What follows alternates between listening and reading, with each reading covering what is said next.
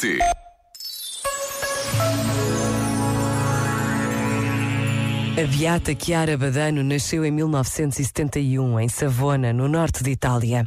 Conheceu o movimento dos focolares muito nova e tinha apenas 17 anos quando lhe foi diagnosticada a doença à qual sobreviveu apenas dois anos.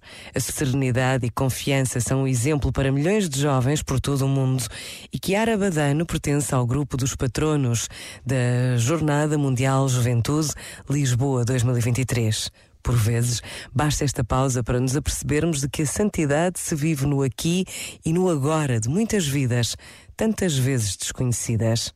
Pensa nisto e boa noite. Este momento está disponível em podcast no site e na.